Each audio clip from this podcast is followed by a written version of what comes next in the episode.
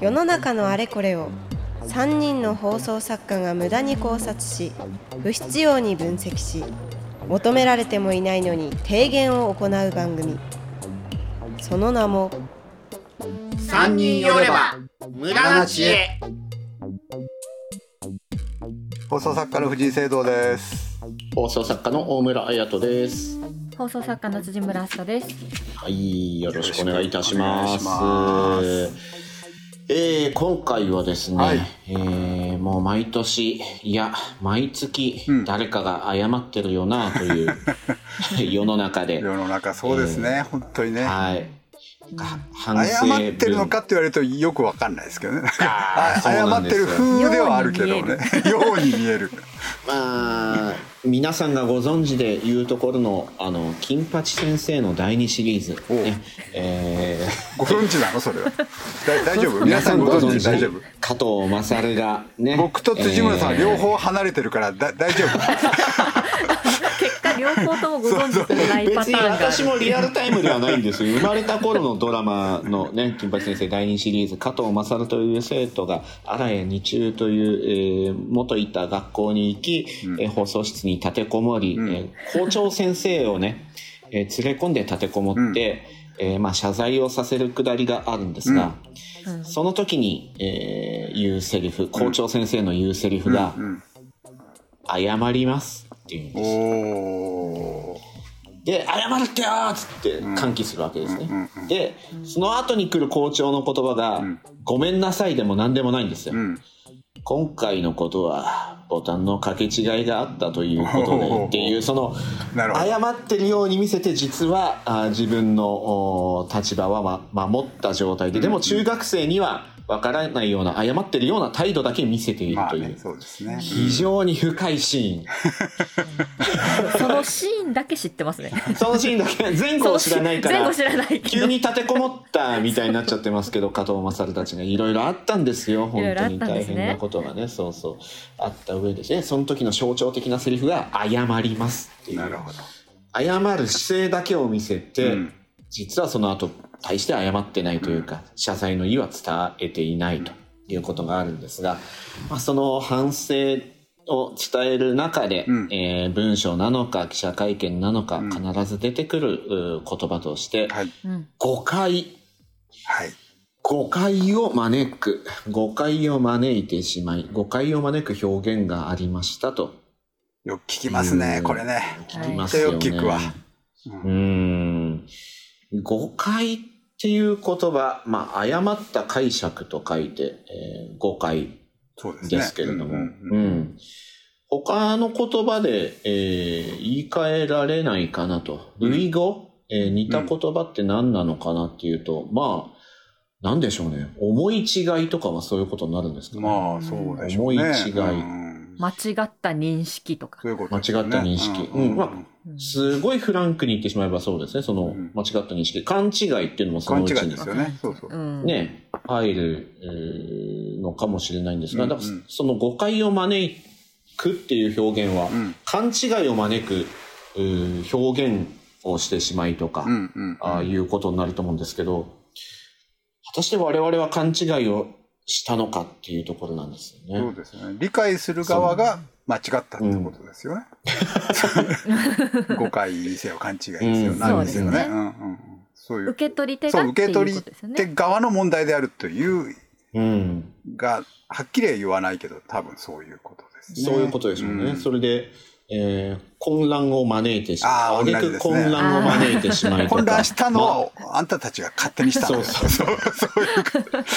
えー戸惑わせてしまい、惑わせてしまいみたいな、うんどうなんだろうって思うことが、うんもう本当、毎月のようにある中で、うんまあ、主にやっぱり政治家であるとか、あー会社の重役であるとか、うん。あー責任者あー、何か責任を取る立場だったり、行政の人だったりがうんうんよく使ってるイメージなんですが、うん。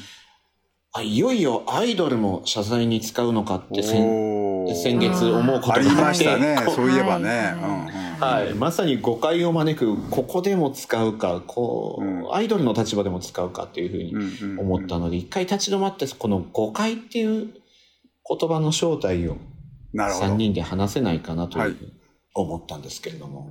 はい。誤解、誤解して、君のこと誤解してたよっていうものに関しては、うん悪いことが一つもないというか、いまあ言葉の通りだなとうん誤解して、君のことを誤解してたよってことは、はい。僕が思ってたより君はいいいい人なんだねみたいなそそういうことですよねきっと。そうですね。ですよね。まあ、はい。悪いパ勝ターンも手に悪く自分が思ってたけども うん。本当はあなたはいいのねっていうこと正しいのねとかそういうことですよねきっとね。そうですね。うんまあ、その、A だと思ってたら B だった、みたいなことであればいいんでしょうね。うんその、うんいいやつだと思ってたけど、いいやつだと思い込んでたけど、それは思い違いであっああた。勘違いであそれがったっていう誤解か方でも、買い被ってたよ解ではある。買いかぶってたよみたいなんじゃないの？ああ、まあそうですね。ね買いかぶっていたよ人柄に関して言うと、まさに買いかぶるっていうのも、あー誤解のうちの一つ、んえーにはなると思うんですけど、ここれは割と真っ当なうん。誤解という言葉の使いそう方であっ。て、そういう場合はね。うんうん問題ないと思うんですけど、この誤解を招く、うん招いたらいよいよ怪しいっていう。招くがつくと。招招く招くのが問題なのか。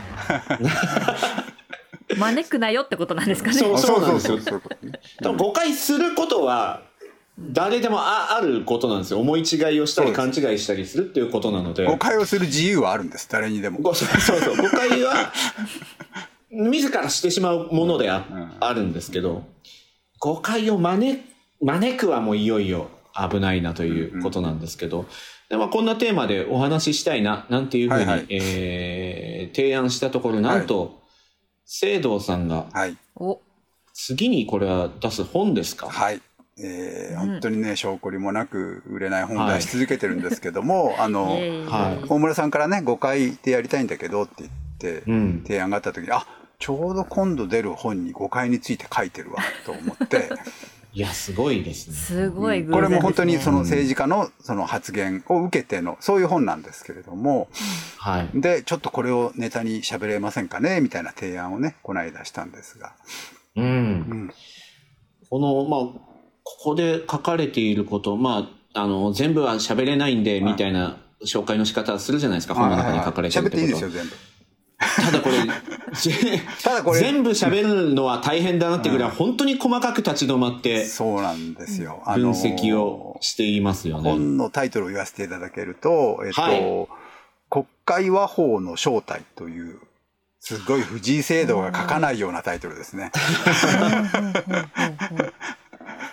あのまあ本当に最初にね大村さんがおっしゃったように、もう連日のように、というかもうここ12年ずっと見続けてる感じするじゃないですか、そういうのね。うん。まあ古くは、えー記憶にございませんから記憶にございませんも今年やってましたもんね。永遠にねなんかね。そうですうん。ね。だからああいうの全部国会和法と名付けて、うん。えーあれなんどういうことなんだとなんかモヤモヤするじゃないですか我々いつも聞いてて、はい。どどうん。何なんだそれは？誰が悪いんだ？謝ってんの謝ってないの？何なん？だ っていう。そうそうそうそう。なんです。謝ってるの。もはやそこまで行くんですよね。これそうそう。そう謝罪会見とかいう雰囲気でテロップが出てるけれども、よくわかんない。謝った今っていうことありますからね。何も言ってねえそうなそうそうそう。な。そうそう、まあ、見た目はなんとなく謝ってるように見えるんですけど言葉だけを見るとうーんと思うことがすごく多いんではい。それでまとめて国会和法というふうなワードにしましてそれはどういうことなんだろうっていう、あの別に私政治的にどうこうは詳しくはないからあの、はい。政治云々では書いてなくて言葉の使い方としてどうなんだろうっていう言葉本ですね。そうですね。文法的に国会そうそう書かれてるという。国語本であって、そうそうそうそうそうそう。政政局であるとか思想であるとか、あいうことについて書いた本ではないという。ではないんですよ。それでたままさたま。に無駄うんな知恵という。そうなんですよ。で、ちょっと誤解につい無駄じゃないてよな。深掘うんりした章が一章あったんで、えーそれをちょっと大村さんに見ていただいて、こういう感じどうですかねっていうのをお送りしたんですよね、大村さんところにねうんあ、辻村さんも見ていただけましたかね。はい、拝見しております。これはその誤解を招くっていう、うんえー表現を使った謝罪においては、はい。えー誤解を招いてしまって申し訳ないっていう謝り方をする人は実はいないというか、うん。誤解を招いて申し訳ありませんっていうのはもう直で、えー なんだろう。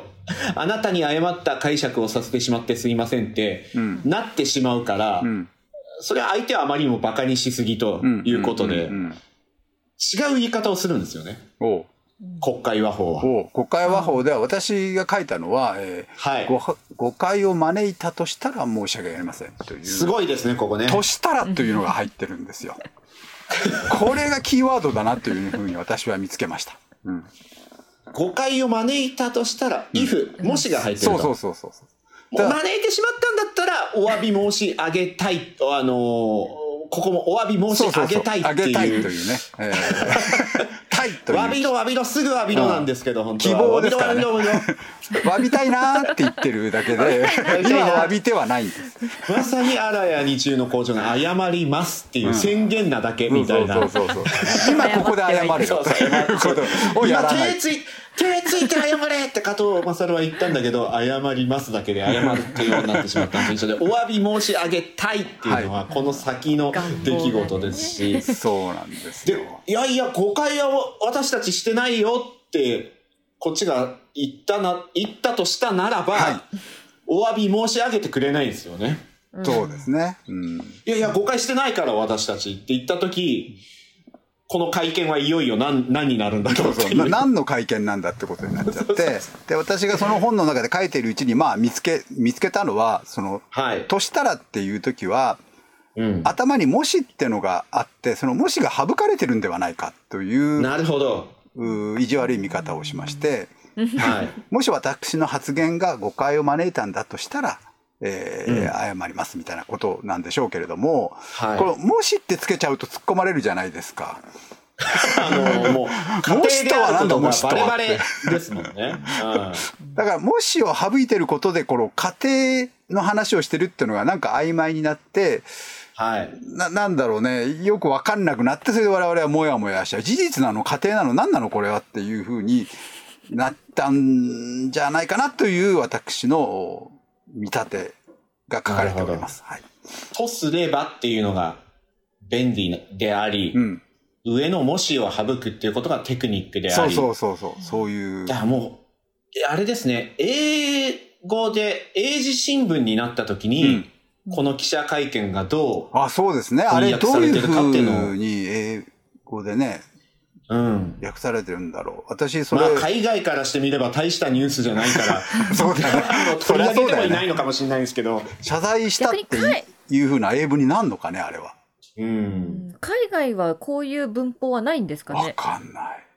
アメリカの国会の人たちはこういうふわっとしたあ名言を避けるどうなんだろうなここれれはもう本当国語の話ですけど、やっぱりその、これ、国会和法っていう話じゃなくて、英語っていうものの作りの話になっちゃいますけど、はい。これは多分、英語の授業を中学1年で初めて習った時に聞いた、うん。あーと思うんですが、とにかくその、アメリカっていう国だったり、ヨーロッパっていう国において、会話ってすごく大事なので、うんうん言葉でね。ごまかされてしまうのをうん。防がなきゃいけないから、複数形があって S、ね。この S があるないうん。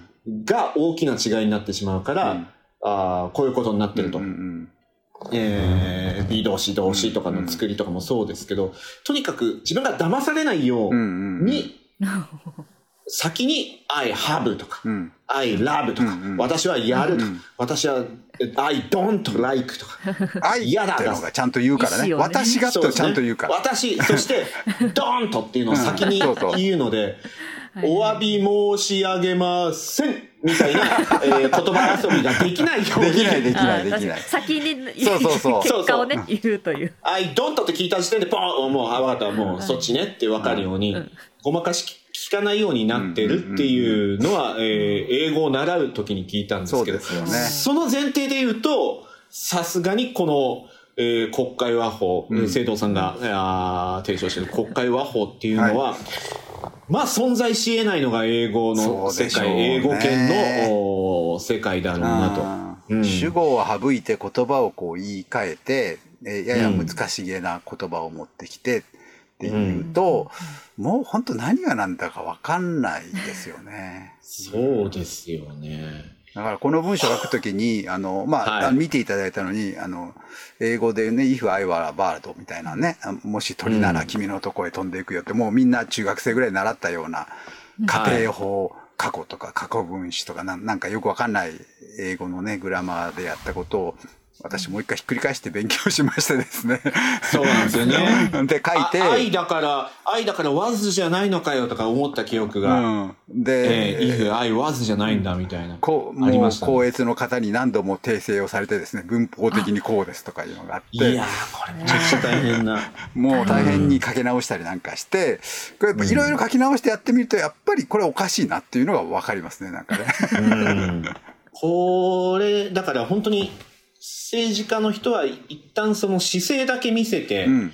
えー置くっていうことでこういう和法になっていると。うん。そうですでね。ここんなテクニックは真似なくていいやつじゃないですか、そうですね、そうですね。うん。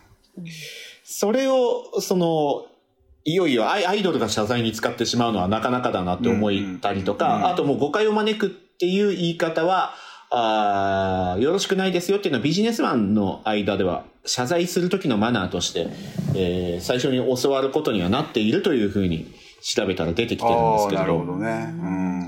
それにしては目にする耳にするなといういやー、それはねちょっ、と定型文化してますよね。そうそう、ね言いやすいんですよね。あのーうんやっぱり一番難しいのはシンプルな言葉だから、はい、ね、ごめんなさい、私が悪かったっていうのが一番いいんだけども、これが一番言いにくいんですよね。あの、うん謝罪だけじゃなくて、別にね、恋愛でも君が好きだよって言いづらいから、なんかいろいろ回りくどいことを言うわけじゃないじゃないですか。はい人の心ってそういうもんだから、うんだからもういろいろこうコテコテとなんか和法が作られてきたんだなというふうな気はすごいしましたね。書いてるうちに。そうですよね。直球が投げられないし、うーん、なんだろう、その誤、誤解っていうようなことを言うんであれば、うん。あの、仮に本当に誤解を招いたことに、に責任を感じてるんであれば、どうぞもう一回あの言葉を尽くして、うん。状況を説明してくれないかってうんうんうん。思いますよね。そうですよね。誤解、誤解招かない形バージョンを第二二項を待つんで。私のこの言い方が誤解を招いたんだと私は認識してる。じゃあ誤解を招かない言い方でするとこういうことですよってね、言わないもんね、それでね。言わない。そう、そうなんですよ。全然その誤解に関しては、あの、こっちは何とも思ってないんで、誤解しないバージョンのくれませんか、あの、あなたが、私たちが、あ、誤解してるというふうに思ってるんであれば、そうそうそうそう。ああ、誤解させちゃったなって思ってるんであれば、うんいいです、待ちますんで、まあ誤解しないバージョン。よりよりすっきりしたね、誤解しないバージョンの分かりやすいのをもう一回くれませんかっていう。くれませんかって、打ち返したいんですけどね。そうなんうん訂正しないですもんね。そうそうそうそ。れでもうなんか謝ったっていうようなことになって終わりますもんね。終わっちゃうんですよ、ねうん終わるのよなんかだから本当そそこに関して怒ってないし、なんだろうお怒るとか怒んないの話は今してるんじゃなくて、うん。えー責任であったりとか状況であったりっていうのをきちんと、お分かるように知りたいんですよっていう会見うん。なんだけれども、おなんか収束収束してもよしみたいな、うん。だからああいうまあ大体うん偉いおじさんが多いんですけどまあ若い子も、はい。若いと女性のね議員さんとかもいますけども、基本はうんおじさんがなんか記者会見みたいな場とかに出て、えー誤解を招いたとすればお詫び申し上げたいと言って頭下げてフラッシュたかれて、うんこれセットをやれば終わりっていうような感じになってますよね。終わってないんだけどね。全然。うんもうなんかいい加減そこでツッコミを入れて第二項っていういうものを出すことはできないんですかね。これはね本当にまあこれ、うんあのこの本にはその後のことも書いてるんですけれどもはい。やっぱりこうメディア側のこともやっぱり問題でねあの、うんやっぱりなんだそこからもう一つ深く掘れないじゃないですか記者会見の場でもそうだし他のはい報道もね、でこれもやっぱ問題ですよね。うんうん。掘らないっていう前提でやってるっていう感じがしますからね、あれね。うん、そうですよね。なんか、よくあるキャッチボールをやって終わってしま。そううそうそうそうそう。お互いがなんか出来レースをやってる感がどうしてもありますよね。うんあまりにもパフォーマンス化されちゃってますよそうですねうんねえ。そうそうそう。謝る方も取材する方もそうですよね。定型でお互い済ましてる感じがしますようね。ん。じゃあこの定型を崩すための提言をじゃあ最後に、えーしたいと思うんですけれども、わ、かりました。えーこの謝罪会見をもう一回やり直させる、うんえーやりとり、えー誤解を招くに対して、うんえー終わりにしないやための、はい方策として、うん謝らなくてもいいことを謝ってみよう。おおなるほど。謝らなくてもいい、まあ、いいわゆるディベートを取り入れようっていうのがね、あの、何十年も前から、小学校、中学校でもディベート取り入れようっていうのがあってうん。うんでうん、えー何派と何派に分かれて討論しましょうっていうのがありましたけれども、この会見に対してのツッコミっていうのも練習が必要だと思うんでう、ん。そんなに大事っていううこと、だでもでも日常で起きることぐらいでいいのうで、ん。なんか、コップを落としてしまいましたみたいなうん。ことからでいいので、そうね。なんかつまらないこととか小さいこととか、あーまあ実際には起きてないことで、うん。えー謝る側の人、うんえーそれを受け止める側の人の練習。なるほどね。うんうんうんうんディベートではなくて、そのなくて会見？謝謝罪と追及側の追エチュ及のードみたいなことね。うん。そうですね。で、逆に責任取らなきゃいけない側の練習でもあり、その謝罪をする側の練習でもあり、えーそれは謝罪の姿勢だけじゃないですかっていう追求する側の練習でもあるというのを、まあ中学、高校でできるといいんじゃないかなという。すごいね。割ってしまったことをどう受け止めてますか？なるほどねますかっていう、なんか、ざっくりディベートの練習しましょうって、なんか本当に、すごく教室があの楽しくなるかギスギスするかどっちかです。バージョンがどれだけあるかなんですよ、このディベートの練習っていうのに対して、本当に何派と何派で論破した方が勝ちみたいなだけで終わってっちゃうのって、えー時間としてもったいなかったり、あんまり身にならなかったそうりすそうそう。あると思うんで。れはそう思うな。うん。謝罪っていうことに対して、えー練習が、えー必要。謝罪と追及に対しての練習が、謝罪の練習があった方がいいんだ、授業に。はい。うん。これ義務教育からやってるとなんか、これが義務っていうのも悲しいので、でも人はね、必ず過ちを犯すもんなんだから。ごめんなさいってね、すぐ言えるようになる方がいいですよ。そうそう、ごめんなさいの練習した方がいいんですよ。そうですよね。いや、難しいんだ、そのごめんなさいだという。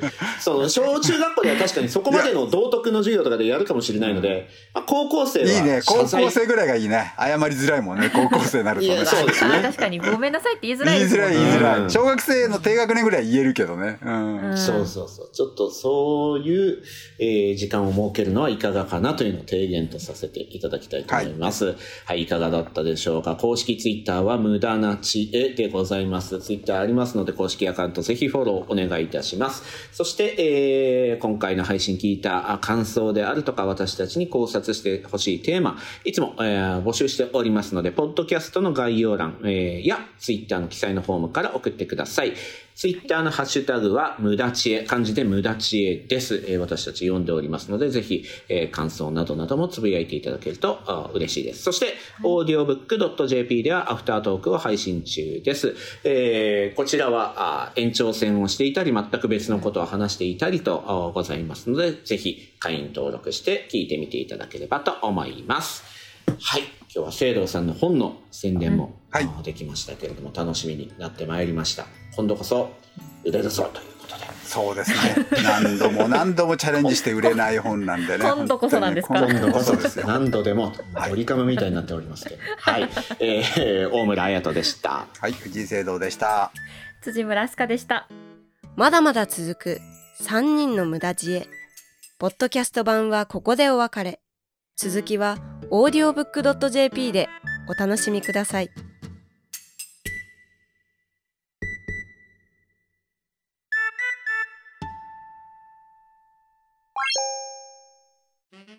さあさあ寄ってらっしゃい聞いてらっしゃい。オーディオブックドット JP では様々なオーディオブックがお聞きいただけます。あの話題のビジネス書これを聞けば明日から大金持ち。あの人気小説これを聞けば父ちゃん母ちゃん坊ちゃんも物語の主人公。さあさあ聞いてらっしゃい試してらっしゃい。オーディオブック聞くならオーディオブックドット JP だよ。